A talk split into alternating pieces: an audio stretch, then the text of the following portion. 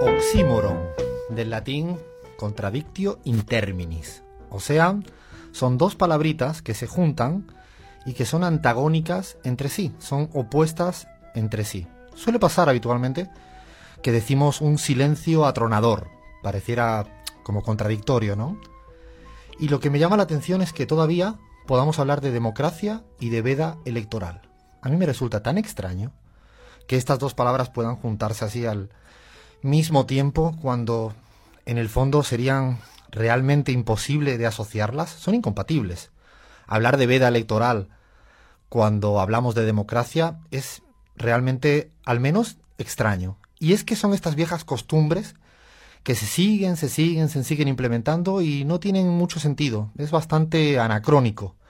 Es verdad que en algunos países no le llaman veda electoral, le llaman jornadas de reflexión, que en el fondo es un eufemismo para acabar haciendo lo mismo, que es impedir que el día antes o dos días antes, o incluso en algunos países tres días antes, se deje de debatir públicamente de las elecciones, cuando en una democracia lo normal es que se pueda estar hasta el último minuto queriendo convencer al de enfrente para que vote en una dirección u otra. Nosotros vamos a respetarlo en la pizarra, pero no quería dejar de reflexionar en voz alta, en voz alta sobre el tema de la veda electoral o del silencio electoral o de la jornada de reflexión.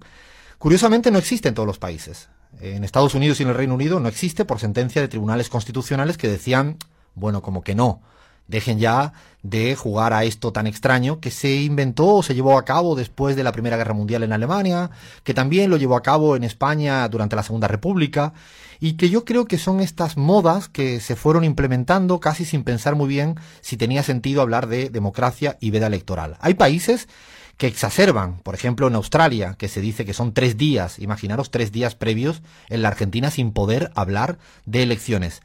Siempre están los suecos, los suecos son únicos. Y es que no hay nada escrito, pero en cambio hay una suerte de acuerdo, a un pacto tácito en el cual se respetan y durante el día de las elecciones y en el día previo no se puedan hacer actos de campaña. Si uno revisara en todos los países y por ejemplo mira en Bulgaria cómo el constitucional dictamina en el 2009 que no, que no tiene sentido que haya silencio electoral ni siquiera prohibición de encuestas. Y es que en el fondo parece todo muy farsa. Hoy, esta mañana, en día de veda electoral argentino, abría los diarios y me ponía a mirar Clarín. Me gusta, me gusta ahí curiosear. Y miraba en portada, en portada de Clarín. Dice literalmente, si los mercados votan, votaron ya por Macri. Madre mía de mi vida, cómo respeta la veda electoral el periódico como Clarín. Con esto está dicho todo. Realmente vamos a respetarlo en el programa de hoy pero por lo menos queríamos hacerlo un poco controversial y cuestionarlo. Ahora sí, esto es la pizarra. Julieta, dale, pon buena música, dale play.